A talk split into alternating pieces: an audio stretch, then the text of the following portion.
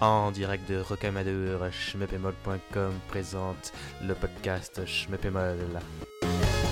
Avec dans ce numéro la présence de Crazyl. Et celui qui est en train de se cricoter une côte de maille pour le prochain festival médiéval, Gecko.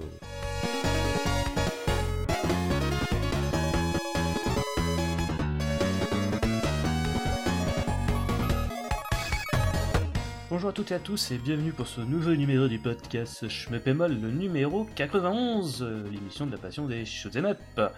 Aujourd'hui pour ce numéro on sera en petit comité, on revient aux, aux origines on va dire entre guillemets. Salut Crazyl, comment vas-tu? Ça va et toi? Oui, bah c'est petit parce qu'il n'y a pas une actu folle non plus. Donc on a décidé de faire euh, mini. En espérant que ça sera aussi mini en durée, sinon je vais me tirer une balle au montage. Euh, donc justement pour essayer d'aller le plus rapidement possible, on va directement enchaîner avec l'actualité de Schmeppemol en commençant par les 1cc. Ah oui, on a plein de choses encore sur Schmubzemol. Ça c'est beau. Alors One CC Task Force Campass par Chou. Euh, donc ça c'est un vieux One CC qu'on avait enregistré. Enfin vieux, pas si vieux que ça, mais il date bien de l'an dernier. Euh, toujours le célèbre décalage entre enregistrement et publication. Donc un titre moyenasse, mais euh, bon bah Chou nous l'avait euh, présenté et justement c'était sympa de le découvrir, même si euh, il, bon, il est pas- il est pas ouf quoi. Mais bon. c'est un petit jeu indé quoi. Voilà, des fois ils sont plus réussis que celui-là, mais bon, c'est toujours agréable. Donc euh, merci à toi, Chou, hein, pour ce nouveau NCC. Euh, ensuite, on a eu celui de GG à l'Est 3. Ben oui, voilà, hein, si vous connaissez pas GG à l'Est 3, c'est dommage. Ouais, c'est un bon jeu, vous avez, devrez avoir honte de pas connaître ce jeu magnifique. Ça. Et on parle tout le temps, grâce à M2, etc., dans la magnifique compile à l'Est euh, collection, Collection. où il y a tous les à l'Est, et donc ce inédit GG à l'Est 3. Donc bah, foncez le regarder si vous l'avez pas vu, et puis si vous l'avez déjà vu, merci à vous de l'avoir regardé. Yes. Euh, Ensuite, on continue donc avec euh, Thomas Plan, qui nous a fait masse euh, d'actu cette- ce mois-ci, ce mois dernier. Donc, Caravan Stage numéro 6, Corion, euh, sur PC Engine, euh, donc en 2 et 5 minutes, euh, donc un titre en horizontal, ce qui est assez rare pour euh, du Caravan Stage. C'est très sympa à découvrir. Euh, ben, un grand, grand merci à lui. Et ensuite, il a fait alors là, une ru- nouvelle rubrique. C'est magnifique au niveau du montage. Le montage est exceptionnel.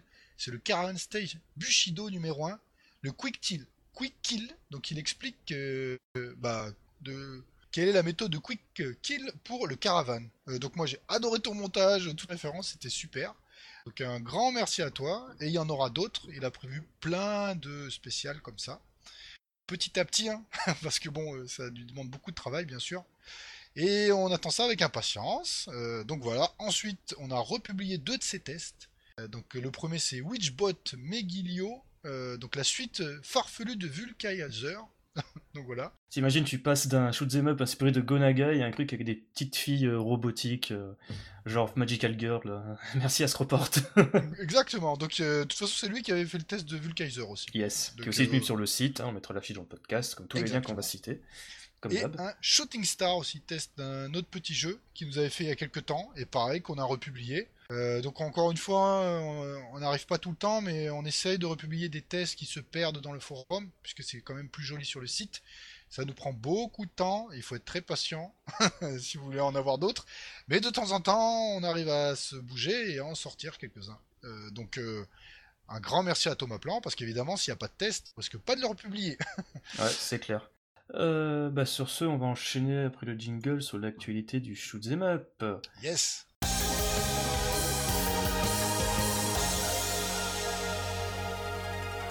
Et on va commencer avec euh, une vidéo de Raisonnable, n'est-ce pas Crazy Pour rebondir sur le mois dernier? Oui, euh, tout à fait. Donc de Mushi Mushi Pork, le mode Manpuku. Euh, donc il a publié la vidéo qui a été montée par Liv, donc qui est fait avec lui-même et Radigo. Donc très belle présentation, très beau montage, très explicatif et assez hilarant par certains moments. Ah bah. Euh, surtout que c'est un petit jeu de cochonne, voilà. donc c'est facile à faire, mais il y a plein de références. Euh, donc il explique euh, toutes les bases de ce terrible mode de jeu qu'il a poncé et détruit. Donc c'est vraiment passionnant à regarder et même à écouter, parce que l'émission est, est assez longue, elle dure une heure.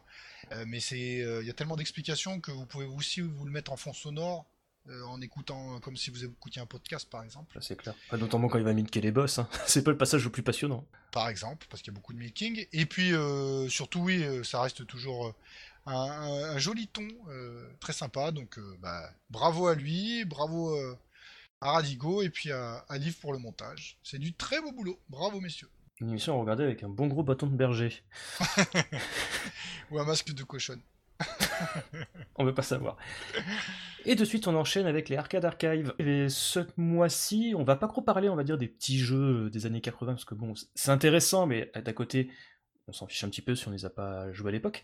Euh, mais on va concentrer quand même sur deux titres assez importants quand même, dont un de Konami, euh, Thundercross. Donc euh, ça, c'est assez rigolo, parce qu'à la base, il était inclus dans la compilation euh, Capcom Anniversary Shooter, je sais plus, qui était sorti il y a à peu près un an et demi euh, sur PlayStation 4, Switch et PC, si je dis pas d'annerie, et aussi Xbox One. Où en fait il s'était avéré que c'était une compilation de shooters euh, Konami qui étaient en fait des jeux de la gamme Arcade Archive en fait, hein, qui n'étaient pas disponibles à ce moment-là en standalone. Bah, Thundercross en faisait partie et là euh, au Japon il est sorti sur Nintendo Switch en standalone, donc euh, toujours au même tarif habituel, donc là-bas ça doit être à peu près dans les 7- 700 yens, quelque chose comme ça.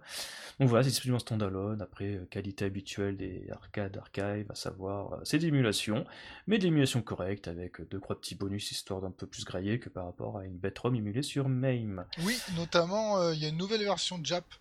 Il y a l'ancienne et la nouvelle version japonaise, ils ont dit. Donc euh, la nouvelle version qu'ils ont fait, qui a des petites différences en termes de difficulté. Et juste, c'est un excellent titre, le Thundercross, qui est moins connu chez Konami, mais vraiment un horizontal assez magnifique. Et sa suite, pouf, est encore plus belle. Mais là, on a pour l'instant le Thundercross. Si j'ai pas d'annerie, on n'a pas One CC du Thundercross 2 J'ai deux, je crois. Ouais. On va mettre les liens dans fiche du podcast, il y a tant qu'à faire. Et sur ce, le deuxième titre Arcade Archive qui attire notre attention, et là par contre c'est un peu un jeu du, du Kokoro, hein. Euh, c'est Sea Battler, n'est-ce pas que Crazy Oui, un jeu de Jaleco, un très bon shoot. oh, ça oui. aussi, qui, c'est typiquement le genre de shoot qui se sont perdus au fil des années, qui sont oubliés, alors que c'est des excellents titres à la base. Donc c'est sorti en 93. hein. Donc là, pour Très une fois, Oui, et c'est pour une fois, c'est pas un titre qui est sorti dans les années euh, 80, 82. C'est de 93, donc c'est assez récent. J'aime beaucoup, il est très très bon. Euh, donc pour euh, ce prix-là, bah, c'est très bien d'en profiter pour ceux qui Ouais. veulent s'y replonger. 7 euros sur Switch, PlayStation 4 en depuis le 18 février.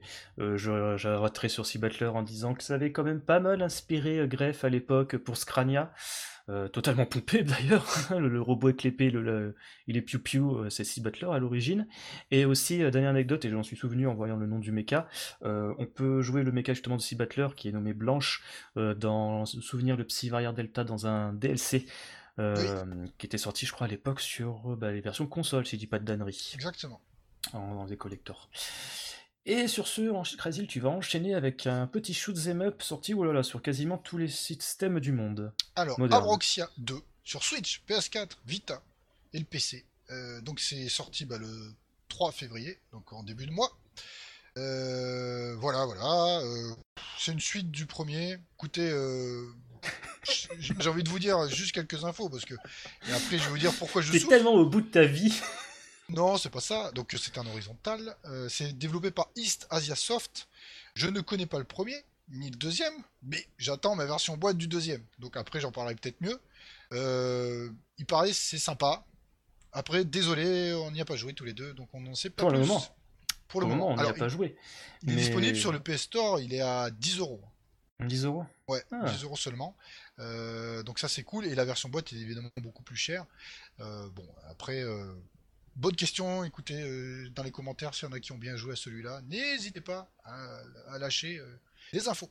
Et sur ce, on va enchaîner en douceur avec la Capcom Arcade Stadium qui est sortie sur Nintendo Switch, euh, si je dis pas d'annerie, bah, le Oui. 17 février dernier, lors du Nintendo Direct qui est un peu calamiteux, enfin bref, ça c'est un autre sujet. Et bon, on a quand même des choses à dire. Ah, pas mal de choses à dire. Alors déjà, Ouais, t'as euh, les, t'as trois packs qui couvrent de trois périodes différentes. yes. Donc ils Bah, sont trois vendus- décennies carrément. hein. Oui, trois décennies. Ils sont vendus 14,99 l'unité, donc chaque pack, et sinon vous achetez tous les packs à 40 euros, Euh, 39,99. Donc dans le premier pack, en shmup, on va parler, donc vous avez Vulgus 1942, si- euh, section Z, euh, Legendary Wings, et euh, bah, après, ouais, c'est des- plus des run and gun, mais il y a du Commando, Forgotten Worlds. La Forgotten World, c'est pas tellement run and gun, hein, c'est un- un shooter. euh, Très sympa, l'un des premiers jeux du CPS 2, si je dis pas de bêtises, ou du CPS 1, je sais plus. Donc ça c'est pour la première compile. La deuxième, euh, là donc ça augmente. On a 1941 le Counter Attack. Euh, on a le Carrière euh, Airwing et Vart qui est très bon. Mm. Et Carrière Airwing qui est, qui est la suite spirituelle de Area 88, le UN Squadron. Pour d'ailleurs on a un super dossier sur le site par le rebours. On mettra le lien dans la fiche du podcast. Et là le troisième pack qui font rêver les schmuppers clairement. Donc on a le 1900 The War Against Destiny. Donc c'est bon. Voilà, euh, le jeu qui fait rêver tous les schmuppers, c'est celui-là, on peut s'arrêter là. Pourtant, c'était un excellent oui, c'est pour ça que je dis ça. Et euh, d'ailleurs, on a aussi le 1944 The Loopmaster, pareil, qui sont dans les périodes plus modernes des 1900. Parce que les 1900, euh, les 42 et les 43, faut se les farcir maintenant. Hein. Mais ces deux-là, justement, ils ont une approche un peu plus manique, un peu plus moderne. Dedans, en plus, on a le Giga Wing. Alors déjà, ça c'est priceless, comme on dit, magnifique. Et le Pro Gino Arashi. Ah, ça c'est la classe. Yes. Euh, donc euh, bah, cette compile elle est belle, les menus sont absolument magnifiques. Par contre, on a quelques retours qui ne sont pas très positifs, notamment euh, au niveau des chutes de framerate, qui sont, disons, préjudiciables. T'avais parlé de 5 frames sur Street Fighter, c'est ça? Alors, sur Street Fighter 2, hein, donc un jeu de combat, les frames c'est pas du tout important, bien sûr, c'est un jeu de combat. donc il y a une moyenne de 6 frames 6 frames de lag pour Street Fighter 2. C'est calamite. 6 euh, frames, c'est énorme. Hein. Pour un jeu de baston, c'est absolument horrible. Et donc, il y a quand même des saccades et des, chutes de frames. Alors là, euh, chaque jeu, je sais pas. Euh, par exemple, Pro Gear, bonne question. S'il est vraiment nickel chrome ou pas. donc ça, pour l'instant, un peu plus de, recul, disons, pour, le savoir. Mais donc après les versions, vous avez version occidentale et japonaise dedans. Ouais, qu'on peut switcher très facilement en appuyant bah, pour le coup sur la touche moins du Joy-Con, voilà. de la manette de la Switch. Et sachant que pour Pro Gear, il y a euh, des différences, il y a un deuxième loop, je crois, en version Jap, qu'il n'y a pas en version euh, Il y a pas mal de différences que j'ai spoté assez récemment, justement, parce que d'habitude je suis plus scolté sur la version US, par habitude. Et aussi parce que bon, je préfère mieux écouter, lire les dialogues, mais s'il y en a très peu en, anglais, hein, c'est compréhensible. Mais pareil, là dans la version japonaise, j'ai remarqué qu'il y avait par exemple. Euh, bah, tu vois, quand dans l'aéroport, il y a tous tes copains qui meurent dans les flammes, bah t'entends des voix dans la version japonaise, dans la version américaine, t'as pas les voix. D'accord. J'ai remarqué ça il y a pas longtemps. Alors après, pour les amoureux du jeu, donc le Pro Gear il est excellent, on va pas y revenir. Euh, moi j'adore, c'est un des meilleurs horizontaux euh, un jeu dénié par Ikeda de Mimo. Voilà, mais franchement, il est magnifique. Oui. Et euh... bah, c'est, ce que nous couper la parole, c'est quand même un jeu fait par euh, Joker June au niveau des graphismes, tout ça, de l'univers, euh, ça, ça transpire sa Ça se voit quoi. La 2D, elle, est tellement belle et tout. Et donc dans le deuxième loop, bon, pour ceux qui sont des rageux et des hardcore gamers, le True Last Boss, sa musique, c'est une des meilleures musiques qui existent dans le jeu vidéo. Vous mm. l'entendez la première fois quand vous... Enfin, quand vous regardez une vidéo, pardon. oui, parce que tu vas mourir à la première note. Euh, oui, bah, c'est qu'il est très dur à obtenir, euh, enfin très dur à atteindre, euh, parce que le jeu est extrêmement dur en, second loop. En premier loop, il est faisable, hein. néanmoins, mais en second loop, non. du coup, bah, c'est magnifique, voilà. c'est très bien de le retrouver, le Pro Gear. Qu'est-ce que, que, dire d'autre? Une version boîte où il y aurait tout dedans un jour sur PS4 et puis l'ajout l'ajout de Daimao. Oui, par exemple. Parce que ça, c'est typiquement le genre de jeu fait sur un système Capcom et édité par Capcom, même si c'est fait par Rising. Et peut-être des correctifs évidemment pour euh, les chutes de frame, hein Ce serait pas mal. Par contre, moi, il y a un truc qui m'a vachement surpris avec euh, la Capcom Arcade Stadium, je m'y attendais pas, c'est qu'en fait, quand j'ai lancé le jeu, j'ai été accueilli par le logo du moteur euh, Re-Engine, donc le moteur graphique qui sert pour un peu des petits jeux comme Resident Evil 7, Devil May Cry 5, Resident Evil 2 Remake, le prochain Resident Evil 8. donc j'ai vu ça, j'ai fait genre, what, what? C'est quoi ce délire? Et je comprends un peu mieux ce que, mine de rien, ils ont apporté à certains soins au front-end, en fait, dans tout ce qui est menu. Euh, ils ont quand même poussé le vice, avoir modélisé à peu près toutes les bornes Capcom de l'existence, que tu peux sélectionner pour entourer ton écran de jeu, etc. Donc c'est assez soigné à ce niveau-là. As même, tu vois, les, tu vois, ton de GoldenEye Crazy à l'époque quand t'es gamin, que tu mets le menu start et que tu vois que le joystick il bouge en même temps que, tu le bouges en vrai? Bah, c'est exactement la même chose ici. Hein. C'est des petits détails, mais moi ça me fait un peu criper. Mais ouais, c'est assez rigolo d'avoir vu ça. Et apparemment aussi, je regardais dans les crédits, il y a beaucoup de mecs de Capcom, mais j'ai vu apparaître les logos de M2, euh, d'autres euh, développeurs japonais, euh, un petit peu, on va dire, Shadow Company, là, justement, les mecs qui en général font des, des travaux de développement, mais ne sont pas crédités. Donc c'est assez rigolo de. On, je ne connais pas plus sur l'implication par exemple des gars de M2, mais ça m'étonnerait pas qu'ils ont dû, euh, comment dire, être conseillés sur euh, certains détails, je pense. Bon après il y a d'autres types de jeux dedans. Hein. Là on vous a dit que les shmups. Donc euh, pour les shmuppers, il y en a beaucoup déjà. Énormément de très bons beat'em all. Strider. Ouais. euh, Goose and Ghost. Enfin, c'est- la classe. C'est même des trucs un peu moins connus. Alors peut-être que je suis pas très bon, mais le Battle Circuit par exemple, pff, je savais même pas que je connaissais pas du tout. Euh, donc euh, on peut aussi découvrir des jeux pour ceux qui sont pas très euh, très un- je sais pas très fans de la période ou qui n'ont pas tous suivi à l'époque euh, sur cette période. Exact. Et sur ce, on va enchaîner avec Twin Tiger Shark.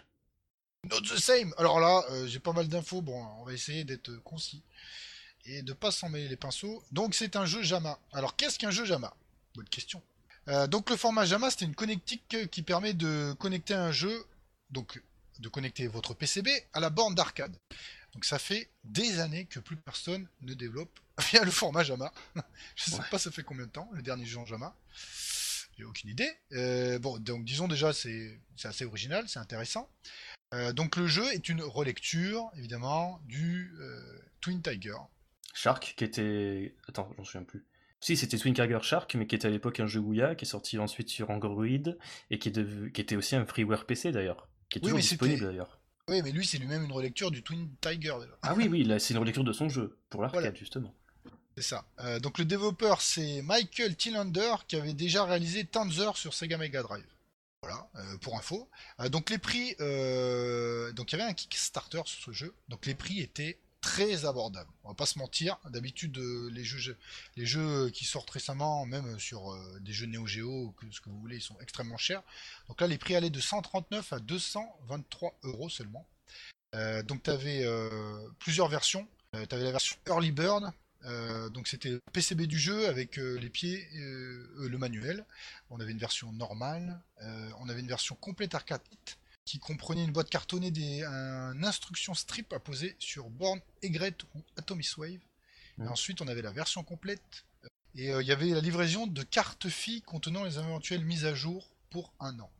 Euh, donc voilà, et il faut savoir que quand euh, tous les backers qui ont précommandé le jeu recevront leur exemplaire, bah, pour les suivants, le prix sera revu à la hausse. Donc si vous l'avez pas acheté à ce moment-là, ça sera plus cher pour la prochaine fois. Bah, justement, il a mis en ligne une page euh, Pledgebox que je connaissais pas d'ailleurs, euh, où justement tu peux acheter bah, tout ce contenu-là, et par exemple le, le kit complet euh, va te coûter à peu près euh, 247 euros. Voilà. Un peu plus que. Bah, ce enfin, c'est normal, il a fait comme ça. Mais c'était très abordable si vous avez backé, quoi. Donc c'est une très bonne Mm. idée. Ensuite, bah, le jeu, il a l'air sympa. voilà. Euh, après, Bah, faudrait. déjà que le jeu à l'origine, le freeware, il était très agréable. J'ai l'impression que j'avais bien dosé à l'époque sur Android. Bon, il faut quand même une sacrée endurance, hein, parce que ça. Ah, ben c'est un taux à euh, plan. hein. C'est un... Ouais, Enfin, ouais. c'est pas un taux à plan, pardon. C'est pas fait par taux à plan, mais c'est. Inspiration. Ah, oh là là, plus qu'une inspiration. Un ressucé, repompage que vous voulez, clairement des taux à plan. Euh, donc déjà, si vous n'aimez pas les taux à plan, ça commence mal. Parce qu'effectivement, c'est du rail, c'est costaud, c'est du die and retry. Euh, voilà, mais euh, bon, ça a l'air joli. Moi j'aime bien. Visuellement, c'est très propre. Yes. Après, que dire de plus? Bah là, euh, il faut attendre les retours hein, de tous ceux qui l'ont et qui vont, euh, qui l'auront et qui se feront un plaisir de nous en faire. Mm, Par contre, ça sera pas sorti avant au moins euh, décembre de cette année. hein, donc C'est euh, ça. Il y a- il y, a un peu de la marge. Bah, il y, y en a, ils auront des versions un peu de bêta test, quoi. Oui, euh, bien sûr. Euh, voilà, mais sinon, euh, oui, il faut, faut attendre, il faut prendre son mal en patience. En tout cas, c'est une initiative à souligner, notamment en termes de prix, pour ceux qui ont baqué le jeu au tout début. C'est euh, très sympa, et ça ressemble un petit peu à ceux qui ont fait, euh, donc bien sûr j'ai oublié le nom, Xenocrisis, euh, la version Neo Geo, aussi qui était, Ah, Bitmap Bureau. voilà, qui était à des tarifs accessibles également, euh, par rapport à d'autres développeurs qui mettent des tarifs abusés. Ou pas, en fonction de votre porte-monnaie. Donc voilà. Sur ce, on va enchaîner, on va un peu parler de sorties sur euh, Steam, mais vraiment rapido. hein. Euh, je vais commencer avec euh, Gun Reviper, qui est un shoot 'em up en 3D, en, en espèce de, de vue de quarts, qui rappelle énormément les shoots qu'on pouvait voir sur PS1, euh, notamment Restorm en matière de caméra. Donc ça prête pas vraiment euh, à être un truc de ouf. C'est un jeu en accent anticipé pour euh, 12,50€, mais à mon avis, je pense qu'il y a moyen de bien s'amuser, en sachant que c'est fait ça par un gars tout seul, par un Jap, tout ça. Donc, il y a peut-être moyen de bien s'amuser euh, tranquillou euh, sur un jeu, ma foi, euh, qui peut rappeler des bons souvenirs à ceux qui ont euh, un minimum dosé Restorm et un petit peu Recrisis. Oui, bon après la 3D est moins belle que chez Taito quoi. Ah, c'est sûr. C'est sûr. C'est un, parti, c'est un parti pris graphique. Oui, disons ça. Mais c'est le, le truc la 3D quand elle est utilisée dans dans une cohérence graphique générale, c'est magnifique. Mais si jamais elle est utilisée posée comme ça, bon là pour l'instant il donne bon, c'est pas l'air beau quoi. Mais peut-être qu'il est très intéressant dans son gameplay, c'est autre chose. Ouais, si vous avez aimé Restorm, vous avez sans doute apprécié Gun Reviper sur Steam. Et sur ce, on va enchaîner rapido avec euh, Barrage Fantasia, un shoot'em up euh, édité par Anaji Game, qui va sortir sur Steam et Nintendo Switch dans pas très longtemps. Et bah, ça me rappelle beaucoup Silent Hill qui avait testé Uber Venice il y a de cela, il y a très longtemps. euh, On l'avait testé sur le site, on va pas tarder, je pense, à le mettre dans la fiche de l'émission. Euh, donc c'est tout en 2D pixels, un peu grossière, mais mine de rien très attrayante. Très charmante. Et ça pue quand même le, le manic shooter bien, bien velu quand même, parce qu'il y a pas mal de tirs à l'écran. Et c'est presque étouffant en fait, vu que les sprites sont assez gros. Mais ouais, c'est vraiment. euh, tu sais, il y a même une vibe un peu Mushi Mesama dans la, la couleur des patterns, tout ça. Voire même des boss, hein, parce qu'il y a un gros scarabée à un moment donné.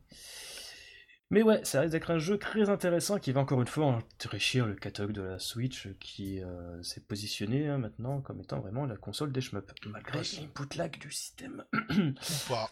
Ça dépend des gens. Ou avec sûr, quoi ça, vous ça jouez. dépend, ça dépend de la sensibilité de ton matos, etc. Exactement. Il y a beaucoup de variantes.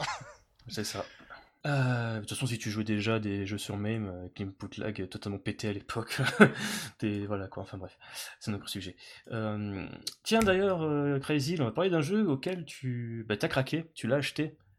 Euh, oui, en... boîte bien sûr, parce que je suis un un gros Golden Pigeon, donc c'est Natsuki Chronicle. Yes, parce que le mois dernier, on parlait de la sortie en boîte, donc chez. Oh mon dieu, je sais plus quel nom, c'était. euh, Euh, First Press euh, First Ouais. Press Game. First Press Game, bah là cette fois-ci il est sorti en dématérialisé bah, sur Steam et sur PlayStation 4 en démat, donc ça vous coûte euh, de souvenir euh, 25 euros. Et c'est disponible depuis, euh, si j'ai pas d'annerie, depuis le 18 février. Alors juste, euh, c'est rigolo, la version boîte, et il n'y a pas trop d'écart hein, pour l'instant. Entre la version démat et la version boîte. Je dis ça comme ça. Oui, je crois qu'il y a juste une dizaine d'euros, parce que je crois Oui, que c'est c'est 40 ça. euros la préco. Et c'est le juste prix hein, sur le, Ouais. Xbox Live à sa sortie, il était à. J'ai payé 42 euros. Et je le regrette pas. Donc oui, pourquoi tu l'as acheté, Crazy Euh, bah, parce qu'il y a une- un mode arcade dans celui-là. Euh, et tandis que dans Giga Force, euh, t'avais pas le choix. Tu pouvais pas le faire euh, d'un seul coup. Hmm. Donc là, au moins, t'as un mode arcade. Tu peux jouer comme un shmup traditionnel, disons. Yes. Et puis après, il me faisait quand même de l'œil. Mais je voulais pas du tout jouer à un jeu où c'était qu'un mode histoire. Bon, bah, en fait, euh, tu m'as donné des infos et j'ai précommandé comme un Golden Pigeon. Voilà. Mon plan diabolique pour la suprématie de Naxi Chronicles est en marche. Ouais, bon, alors les premiers retours, c'est pas un jeu de ouf, attention. hein. Ah non, mais c'est clairement pas un jeu de ouf. Hein. Moi, je t'avouerai que j'ai kiffé. Hein. C'est sans doute mon shmup de 2020. Mais pas pour les bonnes raisons, on va dire. Hein. euh, parce que, bon, honnêtement, c'est un petit peu un goût de. Ah ouais, tant d'années pour ça. tu vois ce que je veux dire? C'est à l'époque, t'avais Skatos, le jeu avait une tête de cul, mais il s'en tirait avec la mise en scène de ouf, une musique qui claquait euh, tout, euh, et surtout une técrachier de mode de jeu qui variait les plaisirs. Euh, Force est sorti de souvenir un an et demi après. Bon, lui, c'était totalement virage à 180 degrés, c'était un jeu nettement plus scénaristique, euh, avec une pléthore de compositeurs, euh, en plus de Yusuke Yasui. Euh, donc c'était vachement cool, hein, bon, malgré le fait que c'était qu'une succession de stages, euh, et on va dire entre guillemets épisodiques, avec une notion de, de- XP. de- d'XP avec notamment des RPG pour acheter de nouvelles armes. Euh, Chronicles, après euh, pff, tant d'absence, pas, pas tant d'absence, mais tant d'attente, tu fais ah ouais quand même, bon, le jeu qui a une, tasse de, une, tête de, pardon, une tête de cul, c'est pas bien grave. Euh, c'est cute, on sait que c'est, on s'en fiche, c'est pas là le, le truc important dans un cute. Mais même, euh, il est un peu on va dire prudent, il n'y a pas assez de, à mon goût, de, de mise en scène de ouf. euh, même s'il y a certains moments où j'ai hurlé sur mon canapé, mais c'est uniquement parce que je suis un gros glaireux fan de Ginga Force. mais, mais ouais, il manque, il manque, tu vois, ce petit truc qu'il y avait dans, dans Escatos et même Ginga Force qui est un petit peu absent dans celui-là. Tu, tu vois qu'en fait, les mecs, c'est sans doute le projet d'un mec chez Cute. il n'a pas pu s'y mettre à, à 100% tout le temps. Donc, euh, ouais, c'est. Je vois bien le mec entre deux logiciels euh, euh, médical faire son petit jeu dans son coin euh, en heure sup euh, dans la maison de son boss. euh, enfin bref. Mais ça n'empêche pas que ça- pardon, ça n'empêche pas que c'est un très bon jeu, que vu le tarif très attractif, euh, on peut vous conseiller de vous jeter dessus, d'autant plus qu'il est localisé en anglais comme Gigaforce, euh, qu'il y a des musiques très sympas Yosuke Yasui, même si ce n'est pas son, son meilleur boulot. Je ne peux que le recommander. On va voir quand j'aurai reçu. Moi, je sens que tu vas plier le mode arcade très facilement. En Alors. deux parties sera plié. Euh, sur ce, on va vite enchaîner avec Cotton Reboot, Euh, donc le fameux euh, reboot, enfin c'est pas, pas un reboot, c'est plus un remake, relecture du Cotton en arcade. Ah, qu'est-ce que j'ai attention. plus exactement, je crois que c'était le Cotton X68000 qu'ils ont repris. Oui, enfin Du bref, Sharp X68. exactement, qui est, je dis pas de bêtises, qui était développé par Inakondo de comment ça s'appelle déjà? Ah, Oh. flûte, les gars de, de Crumble Witches. J'ai oublié, là, on a un trou, c'est bien. On a te- Ah, merde. Pour une fois, euh, pourtant, on avait, bien, on avait essayé de le préparer ce podcast, mais on a Ah, encore raté putain. des trucs, comme d'hab. Ah, punaise. Crumble Witches, c'est qui déjà? Studio Siesta, voilà. ah oui, Studio voilà, Siesta. Studio Siesta, ouais. Enfin bref. Donc voilà, tout ça pour dire que c'est sorti euh, sur l'eShop euh, et le PlayStation Network, je dis pas de conneries, euh, japonais.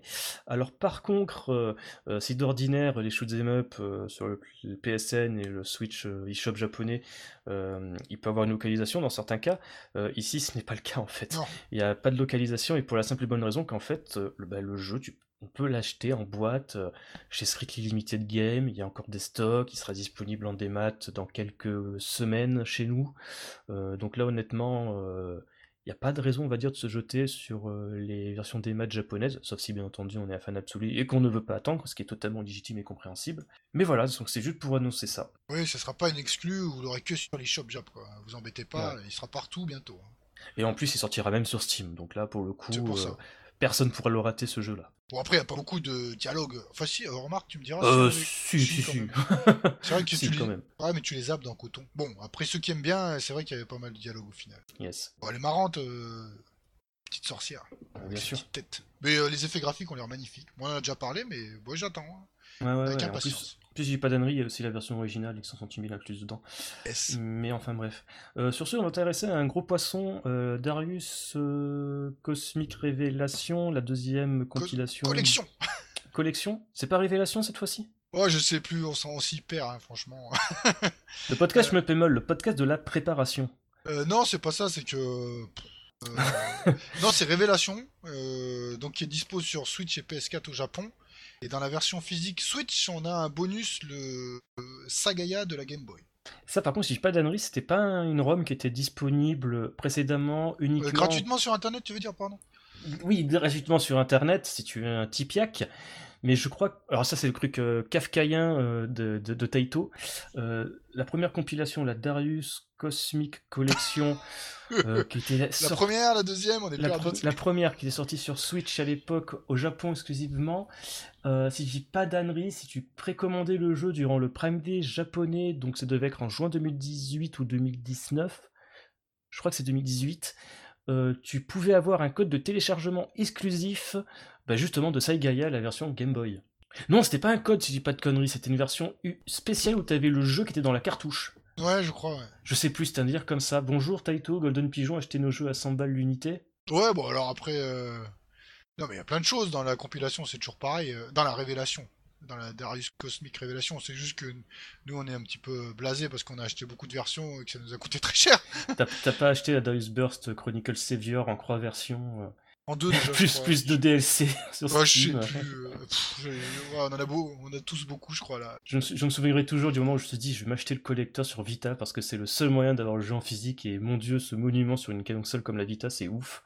Et puis après il est sorti sur euh, PS4 en boîte, il est sorti en Occident, patitatata, j'ai fait Ouais, non, après, on dit ça à chaque fois, mais Uber nous reprendrait euh, comme à son habitude. Ça reste que dedans, c'est des compilations, il y a des superbes jeux magnifiques dedans, notamment le Jet Darius. Donc c'est très très bien, euh, c'est excellent. C'est juste que, bon, nous, comme on a acheté beaucoup de versions, on va pas racheter juste euh, un seul jeu, pour, enfin une version pour un seul jeu. Quoi. Au bout d'un moment, Taito, t'es gentil, mais pour nous, c'est un peu plus compliqué. Quoi. C'est clair. Mais en tout cas, dans cette compilation-là, il y a plus de détails vu que le jeu est sorti. Euh, donc, on pour rappel, il y a Darius HD et une nouvelle version de Darius Burst Another Chronicles EX, donc EX+, cette fois-ci, qui se distingue surtout par 8 nouveaux events, et dont notamment euh, trois nouveaux stages de score attack, euh, euh, deux nouveaux time attack avec 5 boss, un score attack sur Phantom Castle et Dirtful Wipe, un time attack sur le GTV carrément un score attack sur une succession de stress stages. Donc bonjour le Darius Gaiden, à flûte le hack de Darius Gaiden, là où tu avais tous les stages à la suite. Euh, plus, Alpha, Alpha. Alpha, ouais, donc c'est ça c'est rigolo. Euh, Il y a aussi Darius HD, bon ça on le sait, par contre euh, il n'y aura pas la version 2, donc euh, vous l'avez dans l'os les mecs, on l'aura jamais celui-là. Euh, chose Attends. rigolote, Attends, on n'est pas sûr avec Taito. Rien n'est sûr avec Taito. ils vont faire une, euh, une Darius euh, cosmique euh, sodomie, et tu auras ton G Darius euh, version 2 euh, en, HD avec encore un book. avec tes, tout est possible. Enfin bref, on se perd. Euh, tout ça pour dire que donc euh, au Japon, euh, tu peux acheter ces deux jeux séparément en fait. mal déjà. C'est pas mal. Ouais. Si tu veux juste jouer au Gédarius sans taper toute la collection que tu as déjà sur une autre compilation, pourquoi pas C'est ça. Mais bon, le tarot est quand même assez élevé parce qu'au Japon, sur l'eShop, c'est 4100. Attends, c'est 4100 yens et des poussières le jeu. Le Darius, le 4000 et quelques. Le Darius HD et le Darius Another, Darius Burst Another Chronicle DX Plus. Quand même. Donc pour rappel, n'oubliez pas que Strictly Limited, il y a la version en boîte, PlayStation 4 et Nintendo Switch euh, occidental, où tu auras les deux jeux pour 60 euros. Et honnêtement, je pense que je vais craquer. parce que là, mine de rien, parce que si plus tard je veux me l'acheter euh, les deux, euh, ça sera sans doute en démat, et je me vois mal payer quasiment 100 balles pour, pour deux jeux. quoi. Après, ils vont baisser aussi. Ah, Taito, ils sont pas souvent, pas souvent des promos. Purée. nous sommes des golden pigeons, n'est-ce pas? Mais oui, enfin bref, ça c'est juste notre conseil. Donc voilà, euh, donc euh, Darius Burst, euh, Another Chronicles X Plus, Darius HD, c'est disponible en démat sur le, Nintendo eShop japonais, 4000 yens, version occidentale en boîte pour le moment chez Strictly Limited pour 60 euros, la version PS4 peut-être un peu plus cher sur Switch de 5 euros. Ah, c'est quand même cher, purée. Ouais, et surtout la version collector à 140 balles avec tous les salamalek habituels, donc bourré du live de 2011 de euh, euh, que, que sans doute le rebours a déjà un double exemplaire, où il a déjà acheté à l'époque. Euh, t'as la boîte de carton qui ressemble à une boîte de PCB, t'as des pins, t'as des cartes acryliques à la con, t'as des flyers, t'as un papercraft de la bande de Darius Burst, et t'as bien entendu une nouvelle version du Darius Odyssey Cosmic Voyager qui sera localisée en anglais, ça c'est cool. J'ai presque envie de me l'acheter, mais bon. Ça, ça se justifie pas euh, quasiment 80 euh, euros de plus pour un bouquin. Enfin bref. Et sur ce, on va respirer un petit peu et on va enchaîner avec AirTag Final 2 Crazy. Oui, bah on a une date en fait, euh, simplement, voilà. 30 avril. C'est vachement tôt. ouais, vachement tôt, je m'y attendais. Vu les dernières vidéos qu'on a vues, c'est quand même vachement tôt. pas qu'elles soient mauvaises, mais à chaque fois que j'ai vu des vidéos de ces derniers temps, bah, il y en a eu que deux, tu me diras, je me suis dit, waouh, ça a l'air cool, mais il y a quand même du boulot. Et là, on se dit, bon, bah, ils ont plus beaucoup de temps. voilà. Ouais, c'est spécial quand même. Et bon, après, c'est Grandzilla, donc c'est un peu le studio euh, Clodo des, des, anciens d'ARM. Euh. Enfin bref, c'est bizarre. Mais moi, je je, ah, suis pas vraiment objectif. Je, suis pas vraiment objectif parce que Grandzilla, je peux pas baver dessus parce qu'ils ont, ils ont sorti le Zetai Setsumetsu Sokikak, là, le Disaster Report, qui avait été annulé à l'époque sur PlayStation 3, ils l'ont ressorti. Euh, c'est un, un jeu PS2 glorifié sur PS4, comme l'était euh, le précédent jeu dans la même lignée où tu devais survivre à des attaques de, de Godzilla et de, de, Ultraman dans une ville japonaise, enfin bref. Donc ouais, ça sort le 29 avril, euh, donc 30 sur avril. 30 avril, pardon, j'avais la date japonaise sous les yeux, ah bah, excusez. Euh, par contre, chose qui est sympa, donc euh, il y aura l'édition First Flight, je crois, pour une quarantaine d'euros euh, dans le commerce chez nous, donc pas de version strictly limited à je sais combien d'exemplaires, que, enfin bref, qu'il y aura une plus-value de ouf dans quelques temps. Donc ça sortira sur PlayStation 4, Xbox One et Nintendo Switch. Si je dis pas d'annerie, il y a une version physique pour toutes ces éditions-là. sur Xbox, il y aura les patchs, donc, qu'on s'appelle déjà Smart Smart Delivery, où ton jeu il aura tous les avantages euh, en matière de résolution et de détails graphiques euh, si tu as une Xbox One série X ou S, petit vénard. Euh, par contre, on n'a aucun mot concernant de possibles patchs concernant bah, la, la, PlayStation 5 en fait. Parce que si la Xbox Series X et la Xbox Series S a son petit traitement de faveur, je ne vois pas pourquoi la PlayStation 5 n'aurait pas quoi son petit patch, afin que le jeu puisse tirer de toute la puissance des nouvelles consoles et, ça me fait marrer en disant ça parce que je me dis j'espère que le jeu va pas tourner comme de la merde sur le PlayStation 4 et Nintendo Switch. Ouais, ouais, Cyberpunk, euh, n'est-ce pas Ouais, quand même, c'est pas le même délire. Mais non, mais c'est pas, pas le même budget ni rien, mais euh, euh, j'ai quand même des appréhensions, on va pas se cacher. Hein. ah, mais c'est sûr. Ah, mais c'est Grandzilla. C'est Grandzilla. même si c'est des anciens de l'époque d'Irem, pardon, leur portfolio n'est pas ouf. Hein. Euh, Disaster Report 4, c'est sympa, mais c'est un jeu PlayStation 2 glorifié, je me répète encore une fois. Hein. C'est, ouais, c'est, voilà. C'est des mecs qui, développent des jeux euh, comme on l'a développé il y a à peu près 20 euh, ans maintenant. On va Euh, voir. Attends, il y a peut-être 10 ans. Enfin bref, sinon on va finir cette première partie du podcast, enfin presque, on va la finir, il y a encore un sujet avant, avec euh, la sortie euh, d'un CD, enfin d'un coffret audio avec toutes les OST euh, d'AirType possibles et inimaginables. Euh, donc euh, ça sortira le 29 avril prochain au Japon, ça contient contenir 10 CD, ça va coûter euh, 148 000 yens, très cher, ça fait environ 150 euros. Mais par contre après vous êtes gavés, vous avez les musiques de AirType version arcade et Game Boy, AirType 2, arcade et Game Boy, AirType Pleo, AirType Delta, AirType Final, AirType Tactics, les jeux de tactique RPG, euh, Tactics 2, qui était une exclusivité japonaise, euh, Gallop, Super AirType, et des arranges de AirType euh, Juniaki Sentai IRM Fighter. Donc voilà. Et après, il y aura encore plus de détails qui seront dévoilés dans les semaines à venir. Mais voilà, c'est rigolo. Bon, la première musique du premier niveau est iconique hein, de R-Type. Oui, bien sûr. Donc c'est pour ça qu'il y aura 40 000 remakes. Oui, c'est normal, mais- 40 000 reprises. Elle est iconique, à raison. hein, C'est une Oui. très bonne musique. Tout à fait. Notamment la musique du boss. Oh là. Et sur ce, on va finir la première partie de ce podcast avec une nouvelle euh, qui nous a fait un petit peu tomber de notre siège, moi et Crazyl. Bah, en fait, c'est très simple, c'est Fujita euh, c'était la compositrice donc euh, chez, alors à l'époque c'était Yume Kobo, euh, Blazing Star Exactement, Blazing Star plus Star. Bah, il s'avère euh, qu'entre ces deux jeux, donc plus Star et Blazing Star, il devait avoir un, un jeu euh, qui s'appelle Veille, donc la troisième personne du pluriel en anglais. Euh, donc voilà, il n'y a pas plus d'informations, si ce n'est qu'elle a retrouvé bah, des musiques euh, de ce jeu-là. Aucun visuel, rien du tout. Mais c'est assez rigolo et c'est justement ce qu'on va s'écouter pour l'interview musicale. Donc on va s'écouter des, bah, les musiques de ce jeu auquel on ne jouera jamais. Donc composé par Fujita Harumi. Et on se retrouvera pour la seconde partie du podcast avec encore plus de sujets d'actualité torride. A tout de suite.「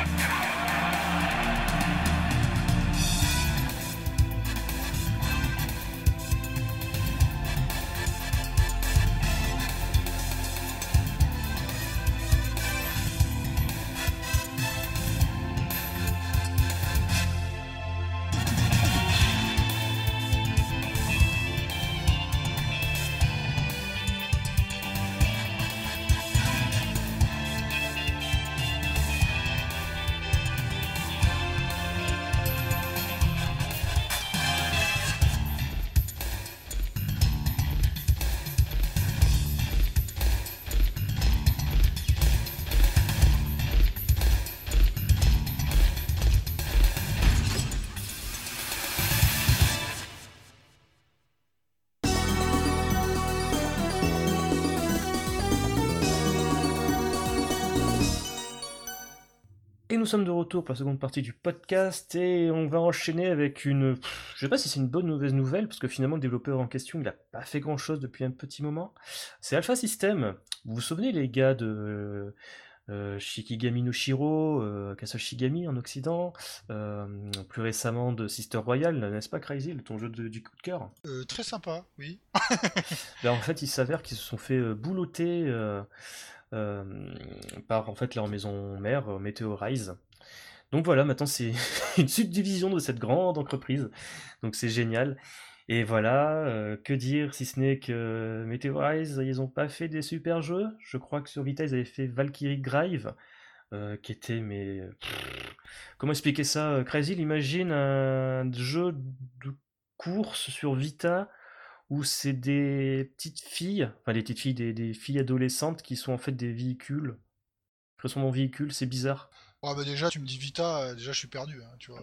Vita, bon, euh, c'est pas la console euh, super intéressante, quoi, pardon. Vita veut dire vie. Non, on veut dire craquer, et là elle devient intéressante, mais sinon... euh, Ouais.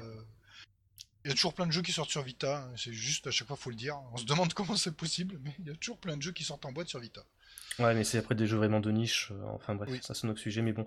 Donc euh, voilà, Alpha System euh, n'est plus vraiment le même. Euh, ils étaient indépendants depuis bah, quasiment leur création en 88. Ils ont fait notamment pas mal de RPG et de jeux d'aventure qui a assez marqué le, bah, le public japonais, parce que c'est- resté des exclus japonaises. Je pense notamment à Linda Cube, qui était un RPG un peu dans la lignée des Mother. Donc tu vois, genre. Ah, d'accord. Euh, pas du tout conventionnels comme ceux qu'on pouvait voir à l'époque de Square. Il y avait, du tout- il y avait cette grosse vague à l'époque. Il y avait notamment Love Delic avec euh, euh, Moon, qui est d'ailleurs sorti euh, en Occident sur Switch localisé, où c'était des, anti-RPG. Enfin bref, ça c'est un autre sujet. Ils avaient aussi fait Gun Parade March, euh, qui était un jeu d'aventure, euh, notamment sur, euh, sur PlayStation, qui a, je dis pas d'annerie, il y a une pléthore euh, euh, de, de, de- d'animés, mangas qui ont découlé de, ce jeu-là. Enfin bref, donc voilà, euh, RIP, Alpha System, euh, on se souviendra de toi à jamais pour euh, Shikigami no Shiro. Bah, c'est très très bon jeu, hein, les Shigami no Shiro. Avec Yes. une magnifique jaquette pour la PS2. Tout à fait. Mobile Light Force, waouh Oui, Mo- non, Mobile Light Force 2, parce que le Mobile oui. Light Force 1, c'était sur PlayStation et c'était Gunbird. Voilà, exactement.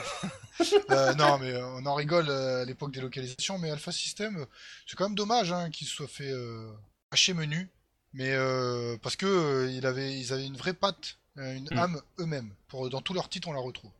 Donc, C'est euh, clair. et des fois, c'est pas, ça continue pas ou c'est pas reproduit ailleurs. Donc on verra.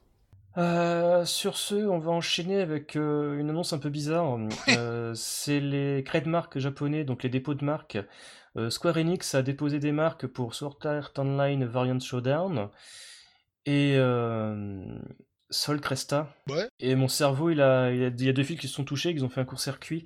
Alors là, par contre, je vais appeler euh, tous les Platinum euh, Games sexuels qui écoutent ce podcast. Euh, vous vous souvenez peut-être, mais généralement au 1er avril, Platinum fait toujours des gags à la con. Il y a deux ans de cela, ils avaient fait un jeu, genre oui, on va faire un jeu qui va mettre en, terre- en, en scène notre comptable, une connerie dans le genre. Et l'année dernière, en fait, ils avaient fait une espèce de promotion euh, Platinum 4, où ils avaient annoncé euh, quatre annonces. Donc c'est à ce moment-là qu'ils avaient annoncé, si je me souviens bien, la, la sortie de Wonderful euh, 101 euh, sur d'autres supports que la Wii U, euh, plein de trucs comme ça, euh, etc. Et l'une de ces annonces-là, euh, qui est sortie le 1er avril, euh, c'était bah, Sol Cresta, euh, un shoot'em up euh, qui, qui rappelle notamment bah, le vieux, oh, je sais plus Ter- comment il s'appelle. Terra Cresta. Exactement, le Terra Cresta, mais c'est un vieux jeu, je, je ne me souviens plus c'est fait par qui, mais c'est- un très bon jeu, hein, mais c'est Nuchimitsu, les Terra Cresta, je crois. exactement, merci, je ne me souvenais plus du nom. Donc voilà, bref, ils ont fait une super incro en CG avec un beau logo, Sol Cresta, où tu vois les logos de Hamster et de Platinum Games. On s'est dit, ah les cons, c'est une blague. Ah bah non, parce que, Plati- euh, bah, non, parce que Square Enix a déposé euh, la marque. Donc, je sais pas ce que ça C'est peut bizarre. Hein. De toute façon, ce sera un RPG, hein, tu parles. euh, euh, ce sera un truc bizarre qui a rien à voir avec Hamster. Cresta. Si, si, le logo d'Hamster, ça veut dire que, si je dis pas d'annerie, Hamster, à un moment donné, ils ont racheté quasiment le catalogue de tous les développeurs qui n'existent plus. Euh, si je dis pas de bêtises, ils ont chopé le catalogue de NMK. Euh, on attend d'ailleurs toujours Thunder Dragon 2 dans leur Game Arcade Archive. Ah, ça, on l'attend avec impatience. Et dire. euh, avec la, la, les vocales totalement abusées. Ouais, et puis les logos qu'il faut, le, le- les débuts des stages qu'il faut détruire, les bombes, tout est magnifique dans le jeu. Un très très ça. bon. Donc c'est bizarre ce que tu vois sur ce- à l'époque du 1er avril, t'avais le logo de d'Amster, donc euh, sans doute les ayants droit de Nichibitsu maintenant, et de Platinum Games. Donc t'es en train de me dire que wesh les mecs, euh, Platinum va faire un shoot'em up. Et qui dit shoot'em up chez Platinum, il y aura sans doute ce motherfucking Hideki Kamiya. Je peux sais plus. pas, c'est bizarre. Non, franchement, il faut attendre d'autres infos, c'est trop bizarre. Alors attention, s'ils font un truc comme les, euh, le Terra Cresta et euh, je crois qu'il y avait une suite, oui, il y en a deux Terra Cresta. Ouais, il y avait une suite. Ouch, c'est. Bah ça sera pas pareil, mais moi je suis en train de fantasmer sur un shoot'em up par Hideki Kamiya. Et pourtant le gars c'est un fan de shoot, mais à chaque fois qu'il y avait une composante shoot dans ses jeux, c'était de la merde. Les, phases de tir dans Bayonetta, c'est pas ouf, hein. Non, pas du tout, non. Et voilà, enfin bref. Oui, Donc voilà. Et si c'est pour faire un Terra Cresta euh, 3D ou sous le Cresta 3D comme ils avaient pondu sur Saturne, une daube infâme, non merci. Bah, je, veux, je veux y croire, c'est Platinum. Même, même, les jeux, même les jeux de merde Platinum, comme notre euh, Star, Force, Star Fox Zero, pardon, est une putain de gemme. Si les gens, vous aimez pas Star Fox Zero, c'est que vous avez pas joué, vous avez des doigts palmés. Et sur ce, on va enchaîner sur le deuxième, dernier sujet de ce podcast. Euh, ça, par contre, c'est une annonce euh, qui nous a un peu surpris, moi et Crazyl. Euh, c'est qu'en fait, il y a un nouveau LS qui a été annoncé, mais pas vraiment.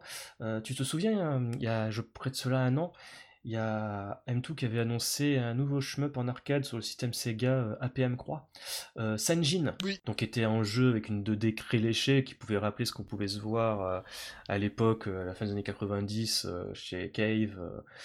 euh, DDP. Gazelle, DDP et compagnie, donc voilà, très détaillé, très fin, où tu avais une mécanique étonnante, où tu avais quatre vaisseaux que tu pouvais, on va dire, euh, tu pouvais le changer à la volée en plein jeu en fait. Et donc voilà, ce jeu est plus de nouvelles depuis, sauf bah, les mecs, ils ont collé le nom à l'est dessus en fait. Maintenant, Senjin s'appelle Senjin à l'est, et sans plus d'informations. C'est trop bizarre. Alors les premiers visuels, euh, franchement, tu regardes euh, un visuel, tu mets une photo de DDP à côté, tu fais bon, bah c'est DDP. Bah, au niveau des décors, c'est à peu près au niveau ce détail-là, quoi. C'est très soigné. Ah, Après c'est très beau, mais ça ressemble à DDP. Alors je sais pas si ça ressemblera, mais même les designs des vaisseaux et tout, euh, je me dis bon, euh, quel est le rapport avec un Alest Je ne sais pas. Bah c'est ça en fait le truc et j'aimerais bien qu'on en discute à peu près 5 minutes. Euh, c'est que moi j'ai l'impression qu'en fait euh, M2 en ce moment il colle euh, à l'est à peu près sur tout et n'importe quoi. Comment expliquer cela? C'est que au tout début le projet M2A donc le nouveau projet d'un jeu à l'est chez M2 ça a débouché sur à l'est branche donc qui est un jeu à scrolling vertical en tâté donc pas en 16 neuvième machin couffin écran vertical dans la longueur, euh, en 3D Uni- Unity un peu spécial, euh, avec euh, Elinor, si je dis pas d'annerie, avec un design qui ra- rapproche plus, on va dire, des Moe Blob euh, contemporains, et surtout un vaisseau qui change de forme selon le type d'arme que tu récupères. Ce qui est assez logique par rapport à un Alest. Même si Exactement. on- il change pas de forme, néanmoins euh, les armes et les changements, c'est quelque chose qui est récurrent Mm. chez Alest quand même. Mais c'est vrai que c'est déjà c'est un jeu qui est, on va dire, est un peu étonnant parce que bon, c'est un jeu tout en 3D avec un affichage qui est totalement différent des Alest qu'on connaissait jusqu'à présent. Et d'autant plus qu'au niveau des équipes, euh, il y a littéralement un dev et le musicos de Super Alest dessus. Euh, D'ailleurs, les mecs ils sont incapables de dire quand le jeu va sortir euh, et qu'ils peuvent que dire la prochaine année fiscale, peut-être il sortira. Euh, après, nous avons eu donc l'annonce de GG Alest Croix pour la compilation Alest Collection, parce que les mecs, ils voulaient quand même fêter ça avec un gros jeu, on va dire. Et qui donc, est euh, un énorme jeu, effectivement. tout à fait. Donc, on a eu un jeu Game Gear euh, développé euh, par Manabu Namiki et des anciens de, de Compile euh, sur une console euh, que déjà M2 avait bossé à l'époque en portant des vieux jeux, euh, enfin des vieux jeux, des vieux jeux, des jeux Mega Drive, ce genre de choses. Donc c'est assez rigolo, quasiment réalisé dans les mêmes contraintes de l'époque. Et là, maintenant, voilà, les gars, ils avaient annoncé un jeu il y a un an, ils collent l'étiquette à l'Est, en sachant que ce jeu-là, je me pose la question je me demande euh, si c'est pas une. euh, si Senjin, à la base, c'est pas un jeu qui. Comment dire euh, Tu t'en souviens, ils avaient annoncé Momo. Ah, je sais plus. un espèce de caravan shooter avec une fille ninja. Ah oui, exact. On a Euh, plus mono- de nouvelles de ça non plus. On n'a plus de nouvelles de cela et je me demande en fait si ce jeu-là n'a pas été transformé pour devenir Senjin en fait. Et, que maintenant il est muté pour devenir à l'Est. Et là pour le coup, Senjin, le peu qu'on avait déjà vu à l'époque, euh, c'est- pas du tout comme un à l'Est.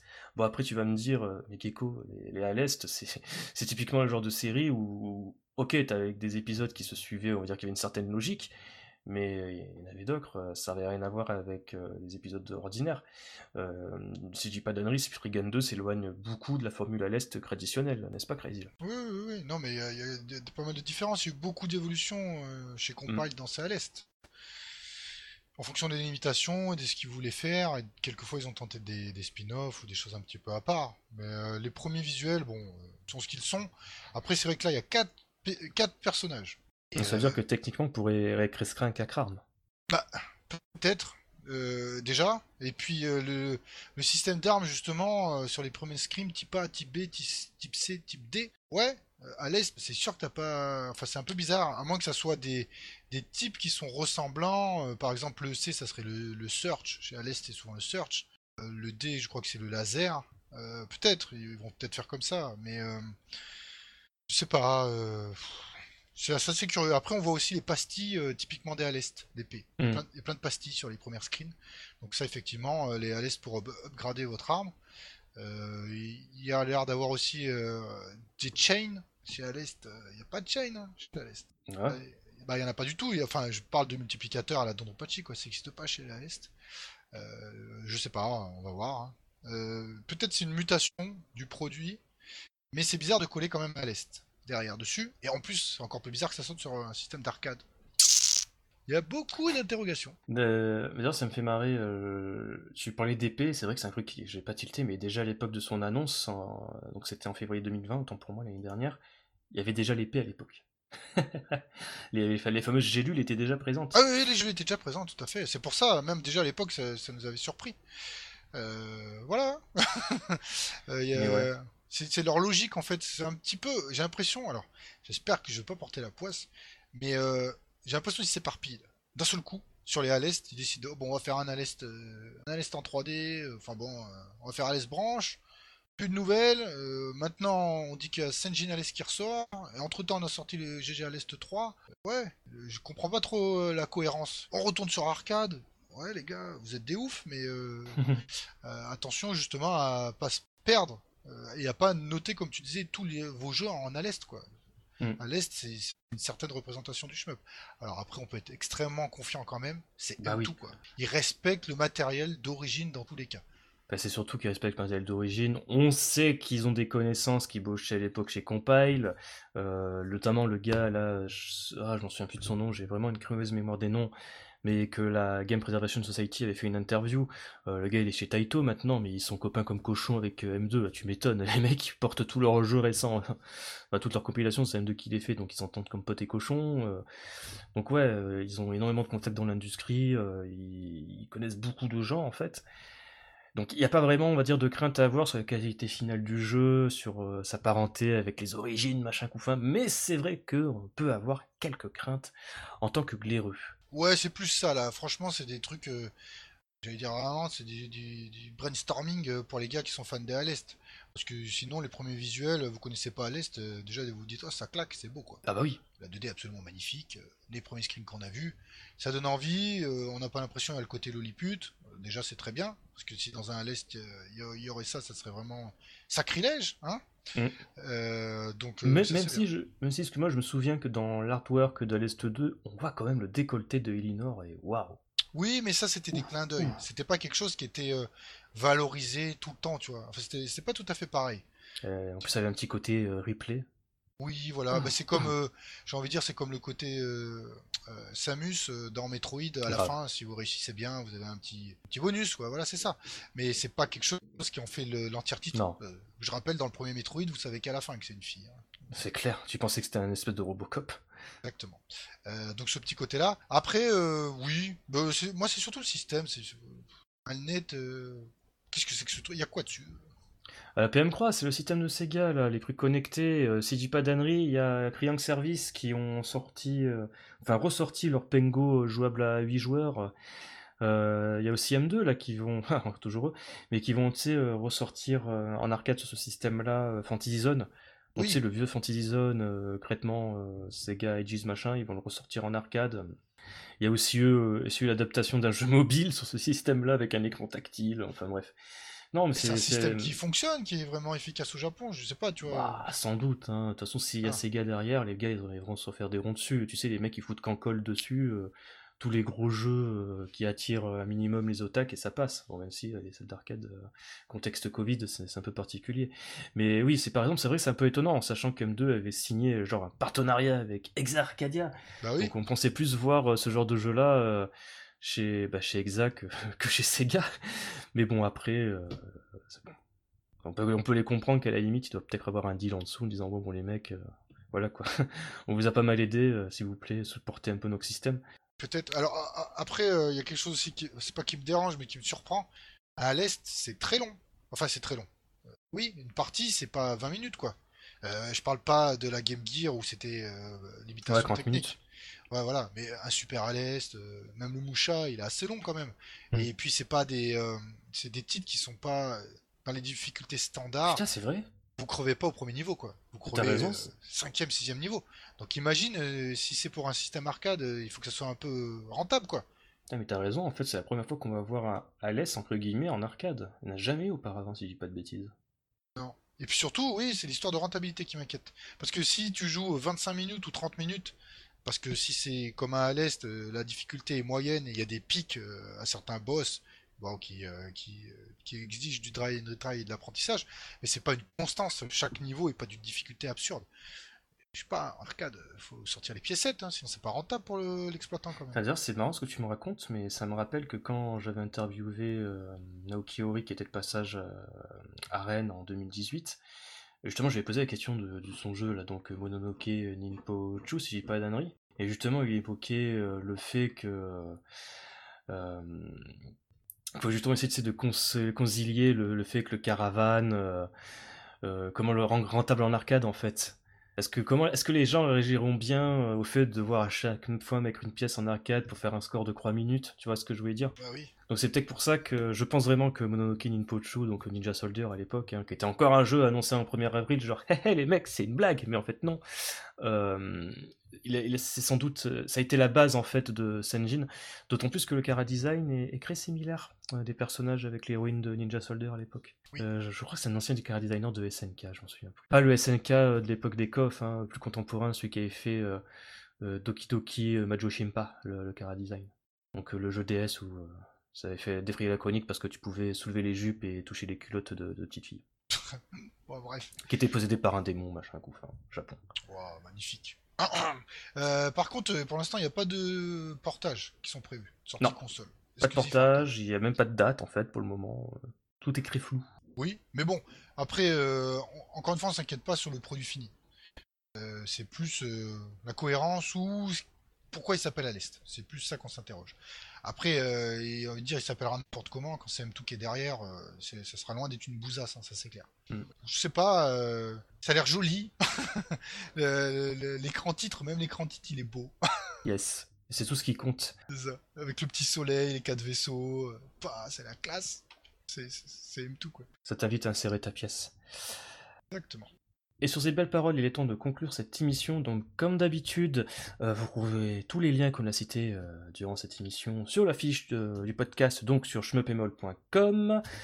Euh, as usual, vous pouvez nous suivre sur Twitter, Facebook, allez sur notre Discord qui est un petit peu une ville fantôme, allez sur notre forum qui est aussi une ville fantôme, non, il y a plein de gens qui jouent à GG à l'Est en ce moment. c'est clair, je suis mi-disant. Mais surtout, abonnez-vous à la, chaîne YouTube Team Schmeppemol pour justement rater aucun des One C et des Sissi tout court. Parce qu'en ce moment, on n'a pas dit au tout début, mais on a pas mal de vidéos sur justement les GG à l'Est. C'est un petit peu l'actualité de ce début d'année. Et ben, comme d'habitude, n'oubliez pas, mieux vaut bomber plutôt que. Crever Ciao tout le monde Ciao